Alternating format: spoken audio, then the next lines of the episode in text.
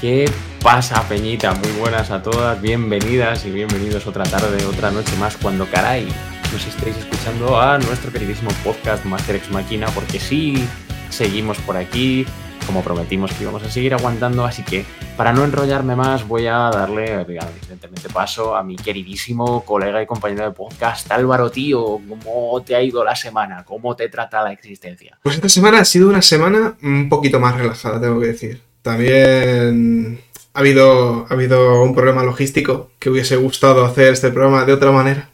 Pero ya llegará el día que nos podamos ver juntitos. Pero fuera de eso.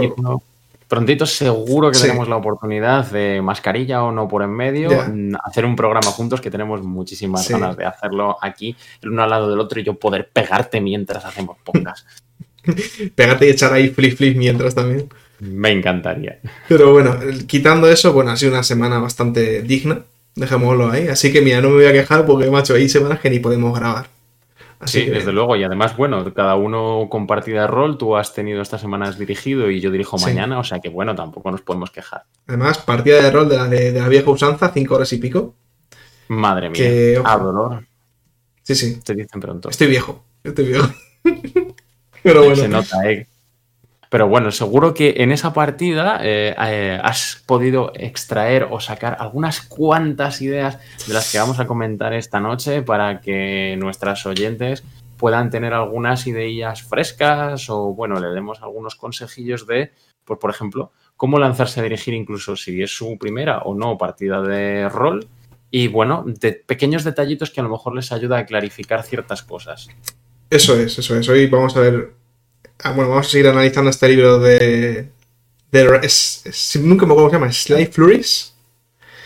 para básicamente masters vagos. Y sí, o sea, diría que en esa partida además eh, he tenido que hacer un par de cosas que tienen mucho que ver con los primeros puntos que vamos a, comentar, ¿no? Sobre, sobre esas características de los buenos masters. Casi me estoy diciendo que soy yo un buen master, ¿no? Pero, por lo menos alguna característica puedo medio cumplir de vez en cuando podemos mirarnos en el reflejo de Mitchell y decir algún día. Lo estamos intentando. Seremos tú. Keep trying, ya está. ¿Qué le vamos a hacer? Sí, sí, además, como precisamente lo que tú decías, como la idea era que era una partida que, a ver, ojalá hubiese sido en físico. Eh, está puesta de una manera y eso me ha obligado a ser flexible, creativo e improvisar. y tener que hacerlo de otra manera porque lo lleva al final digital, ¿no? Así que, precisamente, ¿qué características son estas, Ricky? Pues mira, precisamente son características deseables, ¿no? En, cualquier directora de juego que se precie, ¿no? Tanto por lo que decimos, por la flexibilidad a la hora de encontrarte con situaciones diferentes que te vayan a proponer las jugadoras o los personajes y ser capaz de, bueno, moldear un poco lo que tú tienes preparado en base a eso, ¿no? La creatividad para ir sacando cosas nuevas a medida que se vayan planteando en la mesa y demás y la capacidad de improvisación para, bueno, reaccionar a cosas a las que no estabas preparado. Precisamente eh, me gusta mucho porque este capítulo, primero de los que vamos a analizar hoy, que, bueno, son estas características un poco del webmaster, un poco entre comillas también, tampoco hay que ser aquí ultra finolis, ¿no? aquí vamos, a esto. Que, al final diriges, ya eres webmaster, tío. Sí, ya está. Pero sí que una de las encuestas que se habían hecho, no recuerdo, habían sido a más de 150 máster, no recuerdo exactamente la cifra, no sé si la tendrás tú por ahí. Pero bueno, decían que estas tres características que acabamos de decir, flexibilidad, creatividad e improvisación, son de las tres características que más se suele buscar o que más se valoran. Por encima, y esto sí me parecía curioso, eh, sobre el conocimiento de reglas y sobre el estar muy preparados para una partida, ¿no? Porque al final, bueno, eh, yo creo que estas tres características, que en sí son bastante, relativamente parecidas, no son diferentes, pero tienen cierto nexo en común, es al final, pues tener un máster que te pueda salvar la partida en cualquier momento sin necesidad de, haberte empollado 3.000 hojas de algo o tener cada último cabo súper atado, ¿no?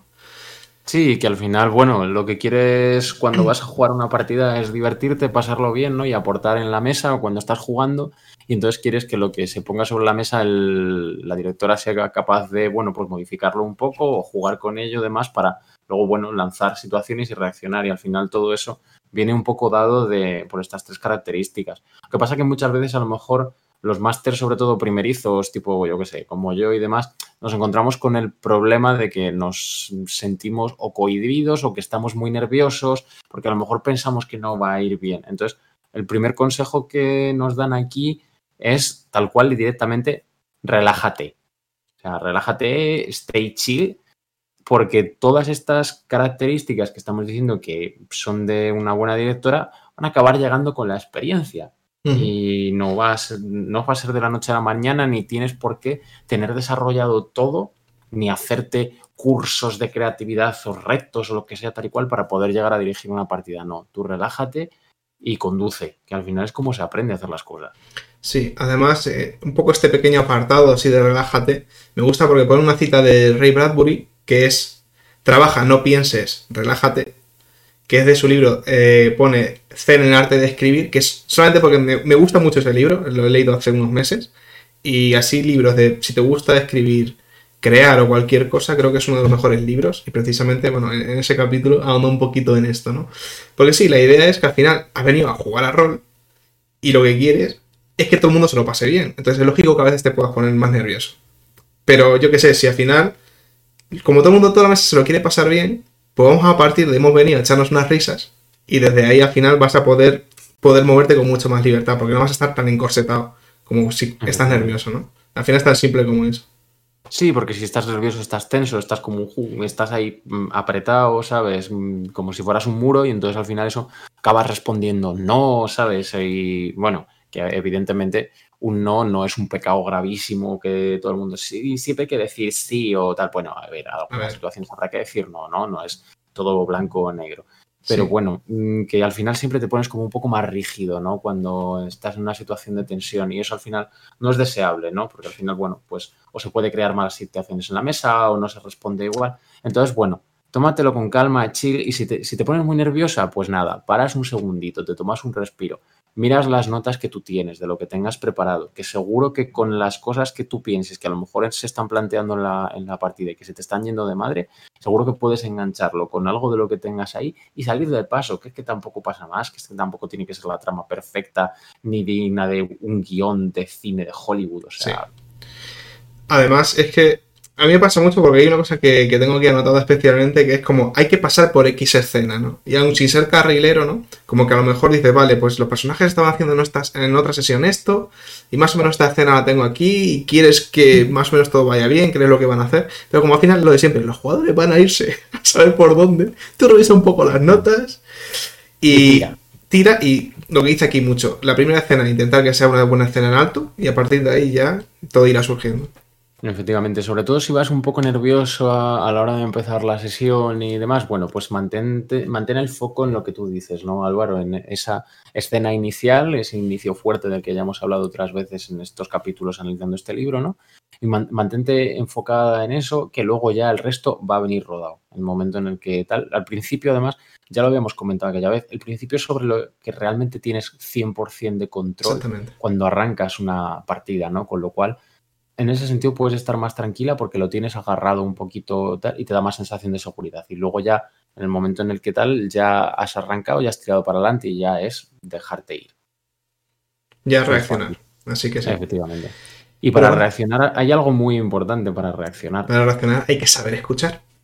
Efectivamente. Que precisamente, ¿no? Que precisamente. Porque lo que al final propone esto es que como lo deseable es que puedas improvisar y que seas flexible, para ser una buena directora en este sentido tienes que saber escuchar muy bien a los jugadores, ¿no? Porque al final, bueno, quieres construir sobre lo que ellos hacen y dicen, ¿no? Y, y pone un ejemplo que me gusta mucho, que es la técnica del traducirlo así, algo sería como si, sí y además, diría yo, ¿no? Y esta técnica, bueno, al final lo que es es que cuando los jugadores te ofrezcan algo, es lo que decimos, no es siempre, no, el no no está prohibido, habrá alguna ocasión que a lo mejor tengas que decirlo, ¿no? Pero sí que es interesante que tú digas sí y además, ¿no? Porque uses lo que te ha dicho el jugador o lo que quiere o lo que está pensando su personaje para construir sobre ello lo que va a seguir. Entonces, bueno, es como que una herramienta muy buena para también desarrollar mucho esa flexibilidad. Pero para ello, primero, tienes que escuchar.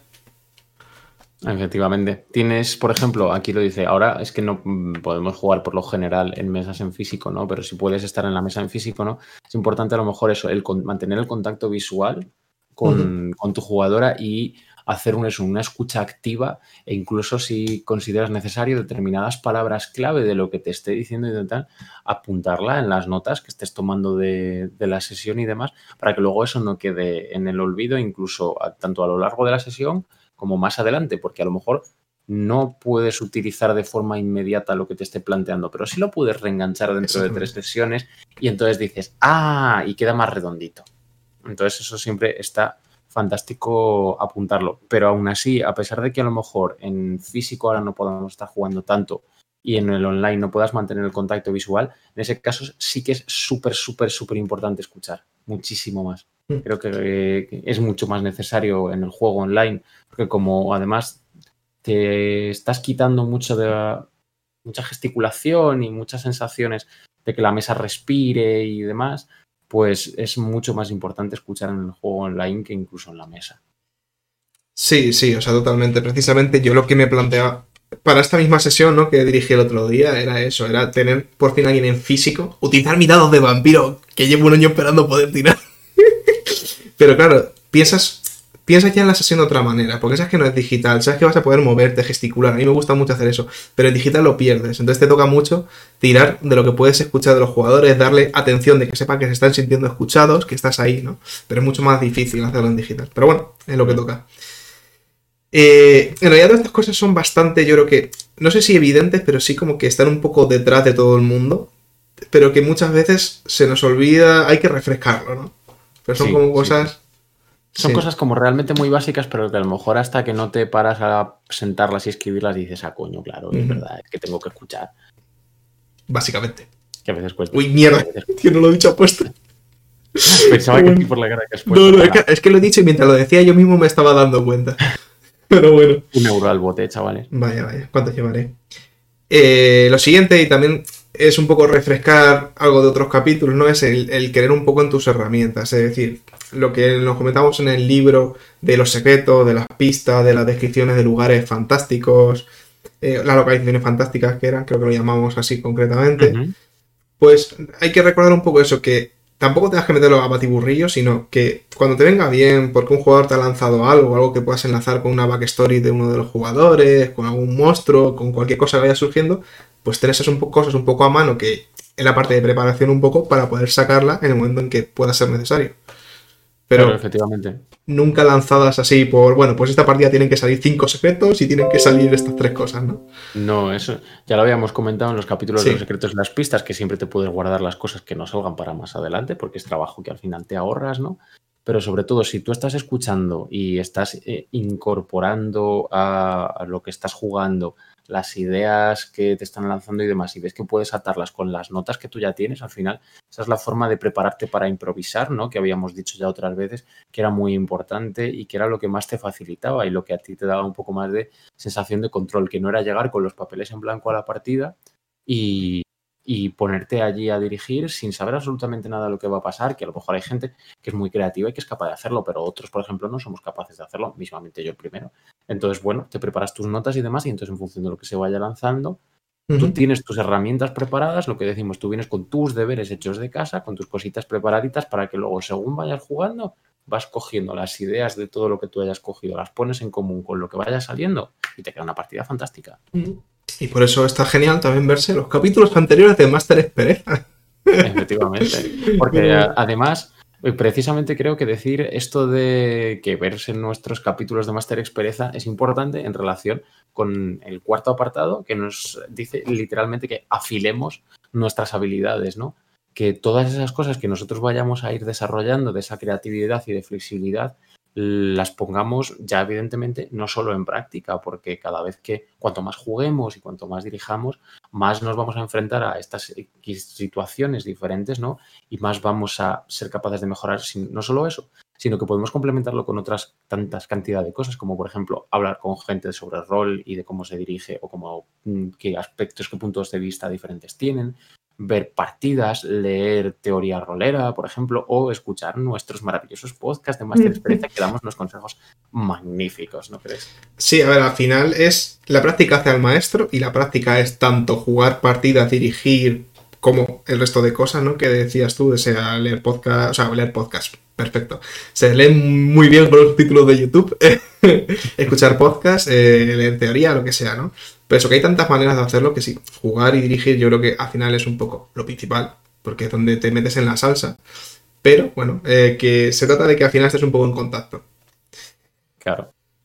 Pues no sé, yo creo que son unos buenos consejos, pero lo que decimos, que son cosas yo creo que relativamente que están ahí, pero yo creo que muchas veces es como, ay, no sé de dónde tirar, no sé cómo mejorar, ¿no? Y se te olvida decir, bueno, pues vete un poco a, lo evidente y a lo básico, a, no, estés pensando, tengo que construir un calabozo si estás jugando de idea de 32 plantas, súper tal, es como, no, no, vamos a ver. Para mejorar un poco la dirección, pues muchas veces simplemente es tener un mejor feeling con, con la gente y eso incluye varias de las cosas que hemos dicho. Sí, sí, es como vuelve un poco al arjé del asunto, ¿no? a lo principal. Qué ah, chico. bien el arjé, que estamos en ética de cuarto de la ESO. Por favor, claro que sí, siempre. Que eso, mm, vuélvete a las raíces, ¿no? Y vuélvete a, lo principal y haz introspección y piensa a lo mejor que puedes empezar a mejorar desde, desde ahí abajo. Que yo creo que es más importante que lo que tú dices, que hacer cabriolas enormes con muchas cosas que se te vayan ocurriendo muy locas. Sobre todo porque yo soy de esos. Entonces, sé que muchas veces como contente, Álvaro, cosas simples, no hay que irse tampoco a locuras. Pero bueno. simples, como relajarse, escuchar y ya, poco más. Como esa tremenda checklist que nos vas a hacer ahora mismo. Venga, esa tremenda checklist que, mm, como hemos dicho en este capítulo de características principales o aspectos principales que tiene que tener una buena directora, os habíamos dicho que son importantes la flexibilidad, la creatividad y la capacidad de improvisación, ¿no? Que todas van a venir derivadas de estar relajados y si pensamos en un inicio fuerte en cerca de cuando se vaya acercando a la sesión, pues, allí podemos estar un poco más tranquilos porque nos da sensación de control. Escuchar activamente siempre a, las jugadoras, no interrumpirlas mientras están hablando y ir tomando notas de lo que nos vayan diciendo, usar esas ideas que nos vayan lanzando, incorporarlas en la partida y luego ya también, evidentemente, pues creer en las técnicas que tú hayas ido desarrollando y que veas que te funcionan a la hora de dirigir, creer en ellas verdaderamente. Y luego, además, afilar esas habilidades que vayamos adquiriendo con toda esa cantidad de cosas, como decimos, tanto jugar como dirigir, como mm, pues otras cosas alternativas de dirección de rol o de jugar a rol que nos pueden también ayudar. Vamos a tener unas excelentes directoras, claramente. Evidentemente. Eh, bueno, el, siguiente capítulo es muy cortito. Yo creo que no merece la pena hacer mi checklist, ¿no? Porque lo vamos a comentar yo rápidamente. Pero es algo que yo diría de primeras que se hace de forma también muy generalizada y sin pensarlo demasiado. Y aquí, hombre, lo reflexionaremos un poquito. Que es, al fin y al cabo, hacer un pequeño y breve resumen de la sesión anterior. Claro. Porque bueno, siempre hay como dos opciones, ¿no? Aquí eh, una distinta a la que plantea el libro puede ser la típica de que empieza la sesión y la directora comienza haciendo un resumen de la sesión anterior, que es como muy straightforward en el sentido de que, bueno, vas a piñón fijo, ¿no? La directora recuerda un poco por encima qué ha pasado en la sesión anterior, como además lo va a tener todo muy claro, todo el mundo entra en el mood y rápidamente recuerda todo lo importante eh, la máster va a ir a piñón sobre las cosas importantes que son necesarias para la trama, ¿no? Y entonces, pues ya directamente se suele enlazar con la escena inicial que va describiendo la directora, ¿no?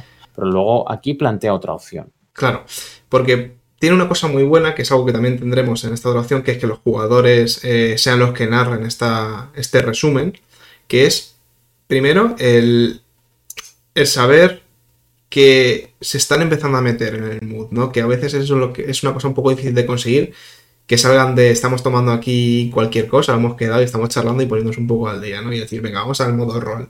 Entonces, bueno, es una buena manera de empezar para poder hacer esto. Pero además, si lo que haces es que los jugadores sean los que resuman esta sesión anterior, consigues saber con qué detalles han ido quedando. Lo suyo es que no interrumpas eh, nunca a la narración que están haciendo, de lo que recuerdan, sino que te esperes al final, porque seguramente los jugadores empiezan a interrumpir un poco entre ellos de, no, también pasó esto y también pasó aquello, no, te has olvidado no sé cuánto. Entonces hablas un poco con qué se quedó cada jugador. Tampoco tienes que hacerte ahí mil notas, ni mucho menos, ¿no? Pero simplemente sabes qué pudo ser importante o qué fue lo que más le marcó. A ese jugador. Y entonces sabes qué funciona o qué no funciona tanto. O si hay detallitos estúpidos, pues tampoco hace falta recordarlos. A lo mejor fue algo que estuvo ahí y para qué vamos a perder tiempo y darle importancia cuando a lo mejor tampoco la tenían, ¿no? Y simplemente ya al final de eso, si hay algo que queda por ahí importante que no se acuerdan, pues bueno, como, como directora, pues simplemente recuerda, refrescaselo tú, ¿no? Pero te sirve para eso, para meter en el mood, que también lo haces si lo haces tú directamente, pero sobre todo para saber bueno, de alguna plantear un poco qué está funcionando con los jugadores, ¿no? Meterte un poco sus cabezas. Mm, o sea, a mí me, parece súper importante las dos cosas, tanto la de meter en el mood, porque al final es verdad que, bueno, cuando estás escuchando la narración de la sesión anterior y más, vale, te vas metiendo poco a poco, pero lo que tú dices, imagínate, estamos cenando, estamos tomándonos unas pizzas y demás, tal y cual, y estamos a punto de empezar, y bueno, hemos tenido una conversación extendida sobre cualquier otra cosa de la vida, pero si nos vamos involucrando todos, en ir contando qué ha pasado en la sesión anterior y ir recordando y demás, creo que lo haces de forma mucho más activa que de la forma pasiva de escuchar. Entonces ayuda a, las jugadoras a entrar, para mí, de gusto, de forma más fácil.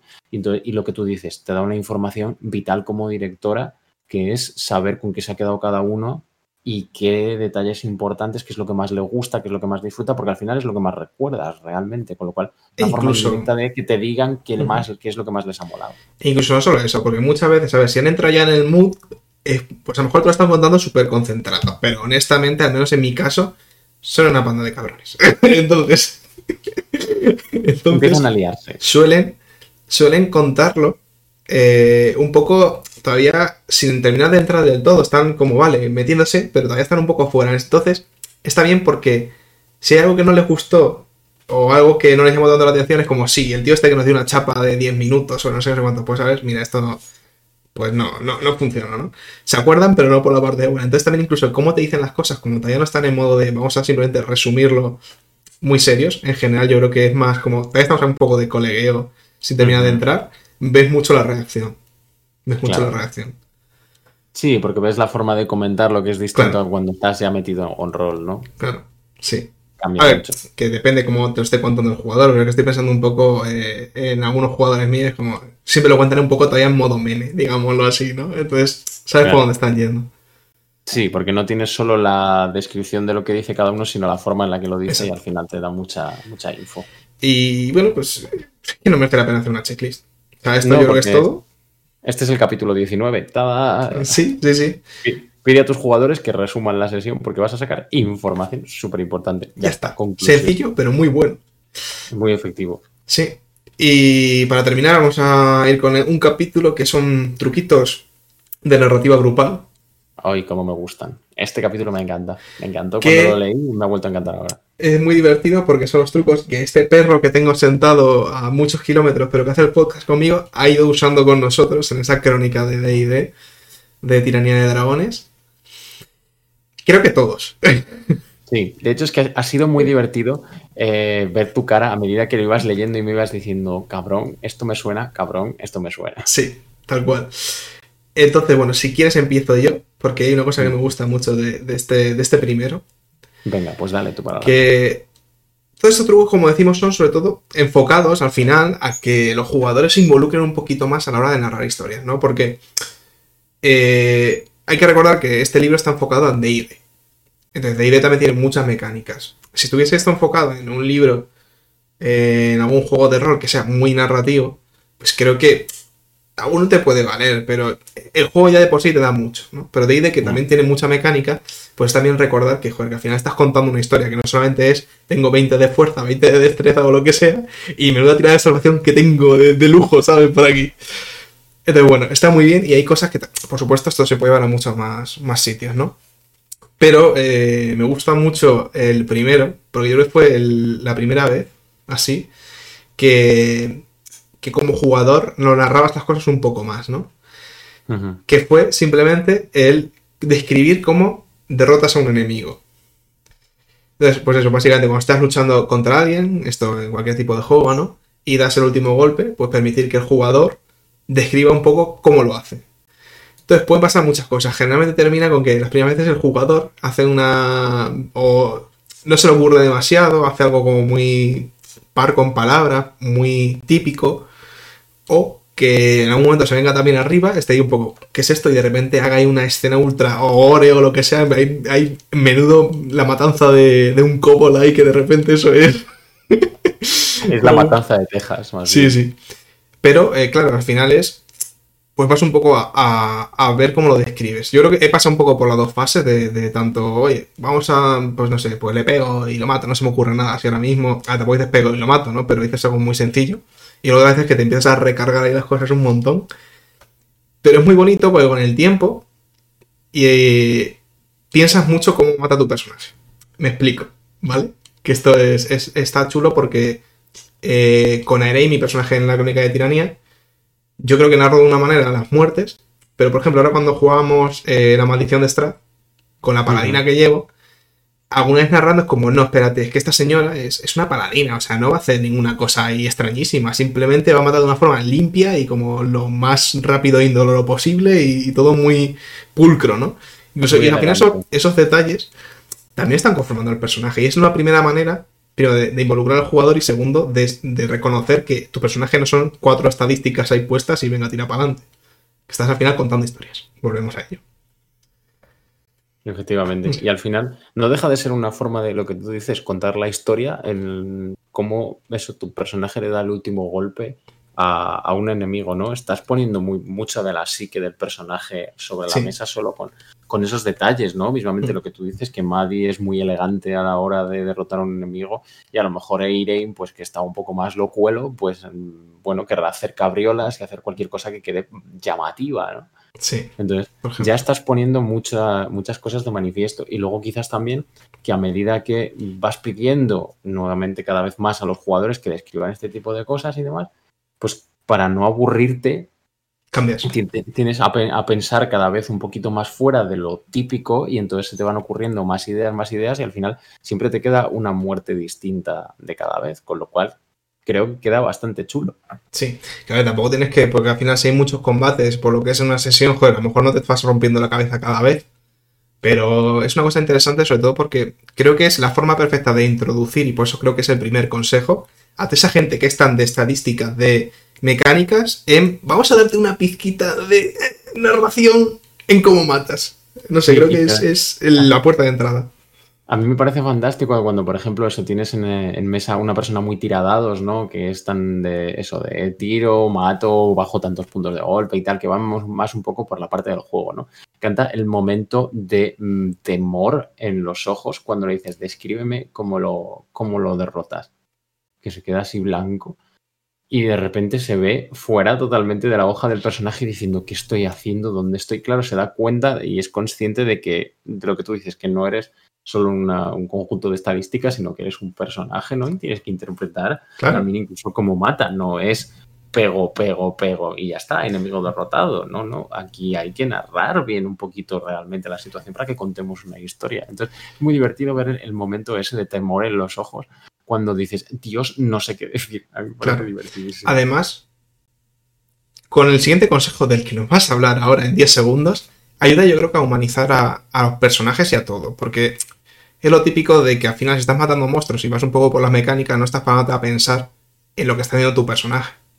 Si quieres que tenga algún tipo de peso, creo que también es una forma interesante, ¿no? De decir, estás matando. No es, bueno, le he hecho 32 puntos de golpe a la mierda siguiente. Porque igual si dices, hay un chorro de sangre por ahí y está llamando a su madre muriéndose, yo qué sé, o sea, tampoco hay que irse al ultradrama siempre, ¿no? Pero al final estás diciendo, mierda que estoy haciendo. Y precisamente con eso, el siguiente consejo creo que también es muy chulo para humanizar también los combates y añadir más cosas narrativas a esta gente, el segundo pasito, ¿no?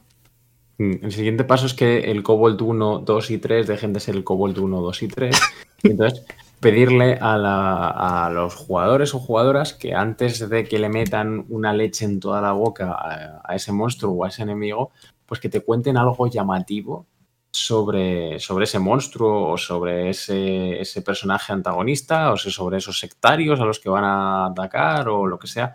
Algo que llame la atención, ¿no? Yo qué sé, una nariz rota, una cicatriz, cualquier cosa tan sencilla como esa, una quemadura en un brazo, bueno, pueden ser mil cosas, ¿no? Pero ya te hace para empezar eh, identificar a cada uno de, los enemigos con lo cual en el, a la hora de, de, combatir y del combate narrativo te va a facilitar un poco la situación, porque ya no es el que está un poquito más a la derecha o el que está más a la izquierda, no, ya cogen personalidad, no, ya es el que tiene la cicatriz, el que le falta una pierna, el que tiene la cabeza rapada, distinto. Ayuda a conectar mucho más fácilmente con es que en el momento, los enemigos. En el momento en que tú quieras interpretar, pero aún así dices, voy a describir cómo estoy arrebatando la vida de este tipo y ese tipo es Orco 2. a, ver, a ver cómo te digo, Orco 2. ¿Qué me importa? No importa. Exactamente. No importa, pero, en el momento en el que además se ha involucrado un jugador a describir Además, muchas veces puede pasar en DD que el tipo contra el que te enfrentas al final lo acabas derrotando, ¿no? Y eres tú el primero que te metes en combate, ¿no? Contra ese, contra ese enemigo, ¿no? Muchas veces, a no ser que, pues eso, estamos hablando de un monstruo muy grande que tengamos que derrotar entre los cuatro, ¿no? Pero muchas veces, si tú vas en un uno contra uno y lo derrotas, pues te pido a ti que me digas cuál es la característica para que ya empatices un poquito y ya, pues eso, no mates a lo que dices, a Orco 2, ¿no? Además, hay una cosa muy interesante aquí que es que esas cosas que los jugadores pueden llegar a, decir, a describir, puede mm. ser al final una pista, puede ser un alguno de esos pequeños misterios que hay por ahí, o que luego pueda ser incluso relevante para la trama, ¿no? A lo mejor esa cicatriz que tenía ese miembro no resulta que no solamente la tiene ese, a lo mejor es una cicatriz de ese culto que se suelen hacer ahí, o yo qué sé, pueden ser mil cosas, ¿no? Puedes hilarlo incluso con cualquier secreto o pista que tengas apuntado porque te cuadra perfecto y acaba de salir en mesa y entonces, ¡ay, qué redondito queda todo, qué maravilloso! Y los jugadores están haciendo cosas. Claro, están haciendo cosas y están involucrándose en la narración y, con una cosa tan sencilla como decirme, ¿qué tiene este, este señor o esta señora de diferente? Ya está, sí. una cosa muy sencilla. Sí. Precisamente hablando ya un poco de ese tipo de narración compartida que se puede hacer ya también de los jugadores afectando un poco a ese mundo, ya es pasar del ataque y de los monstruos al siguiente paso, ¿no?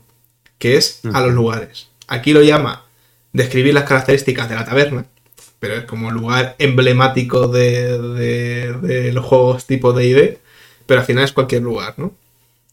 Claro, puedes, por ejemplo, las tabernas son como muy típicas, ¿no? En, en, cualquier juego de este estilo de alta fantasía, ¿no? Entonces, realmente, al final, tiendes a tener, tiendes a hacer las tabernas muy iguales, ¿no? Muchas veces te quedas en, lo, en el arquetipo de, bueno, pues hay un posadero y no sé qué, y está la hija del posadero y bueno... Las pobres hijas de los posaderos. Hay, un tío en la esquina que os mira muy así, tal y cual, con una capucha. siempre, claro, siempre te quedas con lo mismo, ¿no? Pero entonces, si coge, porque al final tú tiendes a simplificar un poco y a seguir para adelante con la narrativa porque ya tienes 300 cosas en la mesa que tienes que plantear. La taberna es un sitio que realmente te importa poco, entre comillas, no muchas veces.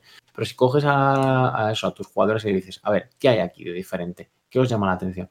Pues resulta que a alguien se le ocurre que, por ejemplo, las jarras tienen alas y vuelan, por ejemplo. Entonces, el posadero solo tiene que ponerlas, llenarlas y demás y decirle, mesa 5, y entonces la jarrita va volando. Ya te hace la taberna totalmente diferente y eso se le ha podido ocurrir a una jugadora y entonces de repente te dice otra que hay, no sé, cerdos que caminan por el techo porque lo que sea, porque patata. Entonces, mm, al final vas creando, ya no solo, por ejemplo, lo puedes aplicar eso, lo dices a tabernas, pero a cualquier lugar, incorporarlo a la narrativa y volvemos otra vez, hilarlo con lo que ya tengas pensado y demás, y al final un poco crear entre, entre todos la historia que se trata de eso, ¿no? Claro, a ver, por un lado aquí dice que es algo que tampoco les da un control a los jugadores que se te puede ir la partida de madre, porque estos son consejos para empezar, ¿no? En principio son cosas para colorear, para hacer sentir más vivo y para algo maravilloso que es que tú no tengas que partirte la cabeza y que las jugadoras sean las que te construyan y tú, ya está, no tengo que hacer trabajo, gracias. Sí, por favor. y eso es lo mejor del mundo. Pero eh, es eso, que al final también, aunque sean lugares a lo mejor que al principio no tienen un gran impacto más allá de, venga, vamos a hacerlo un poco más interesante, es que puede terminar convirtiéndose en sitios entrañables y a los que vuelvas y a los que te flipen y que te den pistas o cosas de nuevo que puedan luego ayudarte a sacar nuevas ideas y a decir ese y además, ¿no? Y qué maravilloso. Es maravilloso. Ya está. La narrativa compartida es fantástica. En todos los casos. Y, por ejemplo, ya cada vez decimos, vamos a seguir subiendo otro nivel más y otro poquito más. Y ya el siguiente nivel que nos propone aquí, que ya es el, último que propone en el libro, es qué ocurre el resto del día, ¿no? Por ejemplo, en las escenas eh, de viaje, sencillamente, ¿no? De vamos por un camino y tenemos que ir hasta la siguiente ciudad que está a cinco jornadas de camino. Es una de las cosas más difíciles probablemente para cualquier directora que se enfrente a este tipo de juegos, ¿no? Porque es como, tengo que rellenar cinco días en el que estén pasando cosas que no estén haciendo avanzar la trama y no les importen probablemente una caralla a mis jugadoras, pero tengo que darles también sensación del paso del tiempo. Ah, es una cosa muy complicada de llegar a hacer, ¿no? Entonces, por ejemplo, aquí lo que te propone es que tú describas la localización general, qué aspectos principales tiene, ¿no? Y un poco a lo mejor quizás la ecología y demás de la zona, la climatología, etcétera, etcétera. Entonces, preguntarle a tus jugadoras qué es lo que pasa durante el resto del viaje, durante el resto de ese día, hasta que se van a, dormir a, montar un campamento, etcétera. A ti esta idea, ¿qué te parece? ¿Te parece sexy? Me gusta mucho porque de nuevo volvemos a lo mismo. Cosas que a lo mejor son superfluas. Esto me gusta eso, que a lo mejor pues estás escribiendo, estoy pensando por ejemplo en Aire y no con Zuck, el personaje de, Raúl que vino a un programa. Probablemente lo que vayamos a hacer es ir a una taberna, emborracharnos y hacer pelea de ver quién bebe más o alguna chorrada del estilo, ¿no? Que para algo es un personaje muy borracho. Porque es un personaje muy distinguido de muchos otros personajes no atópicos. Pero yo qué sé, vale, poniendo ese ejemplo, ¿no? Pero yo qué sé, si surge alguna idea chula en ese momento, o si tú añades un y además, ¿no? Vamos a la taberna de este pueblo minúsculo. Es que no hay taberna, unos, unos tipos la, la arrasaron, yo qué sé, pues a lo mejor empezamos a decir una escena de, oye, queremos ayudar a alguien a montar una taberna. No lo sé, pues una chorrada. Y luego volvemos a pasar por ahí otro dentro de dos años en la en esa trama que sí, tenemos que volver por lo que sea, y hay una taberna y tenemos una escena súper guay porque decidimos hacer una narrativa compartida y ahora tenemos un señor tabernero nuevo ahí que está ahí gracias a, a, la escena esa que hemos descrito, ¿no? No sé, son cosas, son capas. Y es darle al jugador la oportunidad, de nuevo, de colorear y de añadir cosas. Que no tienen que ser ultra profundas y de que por sí impacten en la trama. Porque, a ver, al final no saben lo que van a hacer. O sea, luego, como directora, tienes que, que ver hasta qué punto eso puede coincidirte, o esto sí, esto no. Pero joder, y si sí. y si mola mucho. Y si lo añades. Y si además, ¿no? Yo me quedo con eso. Y además. Luego al final te acaba dando una idea para una, no sé, una trama secundaria o alguna idea de que puedas añadirle color y al final nos lo pasamos todos fenomenal. Sí. por ejemplo, como última idea dentro de esta, bueno, de este subapartado, por así decirlo, a mí me encanta una cosa que apliqué con vosotros, es, dice, planteale a uno de los jugadores o jugadoras algo que describa un evento que ha ocurrido a lo largo del día y luego pregúntale a otro cómo se acabó resolviendo esa situación. Yo, pues, partida de tiranía, pues os planteé más o menos esa situación de hacerla por parejas. Y bueno, vuestros personajes, los que dices, Seire y Nizuk, se vieron al final llenos de caca de troll del clan. El clan Skrog. Cosa que a lo mejor no hubiera pasado si simplemente hubiéramos dicho, bueno, pues hacemos el viaje y ya está. Entonces ya se ha quedado como un meme del grupo. entonces ahora, por ejemplo, también comentan en plan, hacen la broma de, bueno, hey, cuando tú estuviste lleno de mierda de troll hasta las cejas, que tal cual. Da, anécdotas, ¿no? Que luego, bueno, pues queda mucho gracioso y le da vida a los personajes y les da eh, pues un trasfondo común y, detallitos y demás, que a lo mejor, pues eso, en una escena de, bueno, llegáis a la siguiente ciudad después de siete días, no van a haber pasado. Y estas cosas pasan porque a todos nos pasan en la vida real que tienes momentos un poco muy locos y que te ocurren cosas inesperadas. Pues es la forma de, meterlo, ¿no? No meter todo durante siete días de viaje, pero bueno, un día de esos pasó esto. Una o dos cosillas interesantes. Y al final eso que también, y ya son unos personajes. ¿Y si sacas al clan Scrog en otra ocasión? por ejemplo. Volvemos a lo mismo, ¿no? Que al final todo suma. Todo suma. Todo suma y todo al final da complejidad y capitas de cosas de las que tirar para la campaña y luego estamos todos súper felices porque hemos contribuido todos y te da una sensación de recompensa maravillosa. Y ya estaría. La verdad que, sí. Lo importante es ir dando pasitos poco a poco. Exactamente. sobre, sobre, todo con gente además que esté empezando el rol y demás, ir muy despacito ir pidiéndole cositas muy de poco a poco y al final verás cómo luego se acaban expandiendo y se les acaban ocurriendo muchas maravillas. Me gusta mucho eso la, cosa de baby steps. Eh, es fantástico, me gusta mucho. Queda, queda muy bonita. Sí, al final esto, como dices, son unas pequeñas preguntas. Bueno, preguntas, son algunas de esas preguntas que puedes hacer a los jugadores, a las jugadoras, eh, y empiezan a toquetear, ¿no? Y a lo mejor terminas haciéndote la partida y tú no tienes que hacer nada, y eso, eso es fantástico. Eso es lo mejor que te puede pasar, que no tengas que hacer nada más que poner Sí, sí. música. Básicamente. Mierda. Otro euro. Ya van tres. Tres, dos, Hoy yo creo que ya van tres. ya no lo sé. Mierda. Pero bueno. Bueno, en cualquier caso, que hacemos la checklist de este tremendo capítulo.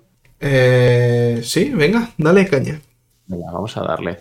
Pues mira, sencillamente decimos que lo que hay que intentar es ayudar a, sobre todo a los demás, eh, las demás personas que están en la mesa, a ser creativo, haciendo este tipo de preguntas un poco más directas y enfocadas a dónde quieres llevarlo, ¿no? Y entonces, por ejemplo, dentro de esas preguntas directas podemos pedir descripciones de los golpes finales con los que derrotamos a nuestros enemigos, eh, determinados aspectos o características de monstruos o enemigos, localizaciones o eventos que ocurren, por ejemplo, durante un viaje o en algún otro momento un poco más de parón o hasta el final de un día normal de aventureo. Para, bueno, pues facilitar un poquito eso, aumentar la narrativa compartida y que entre toda la mesa describamos un poquito más y nos involucremos todos más en, en la trama. Sí. Al final es eso, es coger las mecánicas y aunque están muy bien, decir, oye, estamos también contando una historia y no solo la cuento yo, la contáis también vosotros, ¿vale?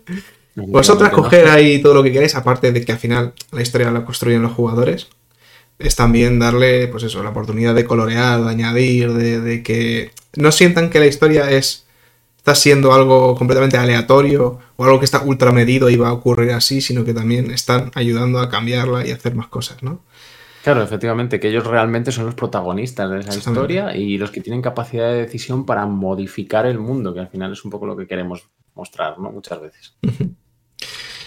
Pues fantástico, yo creo que 32 directoras están ahora mismo diciendo, madre mía, qué, qué tremendo libro.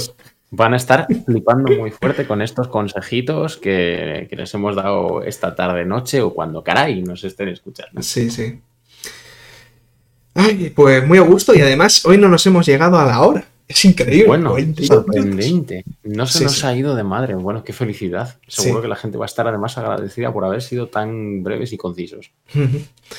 Son tres capítulos cortitos. Como digo, como hemos estado comentando, ¿no? Que al final son cosas algunas bastante evidentes. Esto último quizá muchas de ellas no tanto. Pero, joder, que refrescarlo siempre está bien, ¿no? Que a veces te, te empiezas a hacer castillos en el aire o empiezas a construir la casa por el tejado y necesitas cimientos. Pues aquí Sí, lo tienes. Toma cimientos. En tu cara. Pone- Estoy, estoy seguro de que toda esa gente que nos está escuchando, que se esté animando a dirigir sobre todo sus primeras partidas, lo va a agradecer un montonazo. Sí.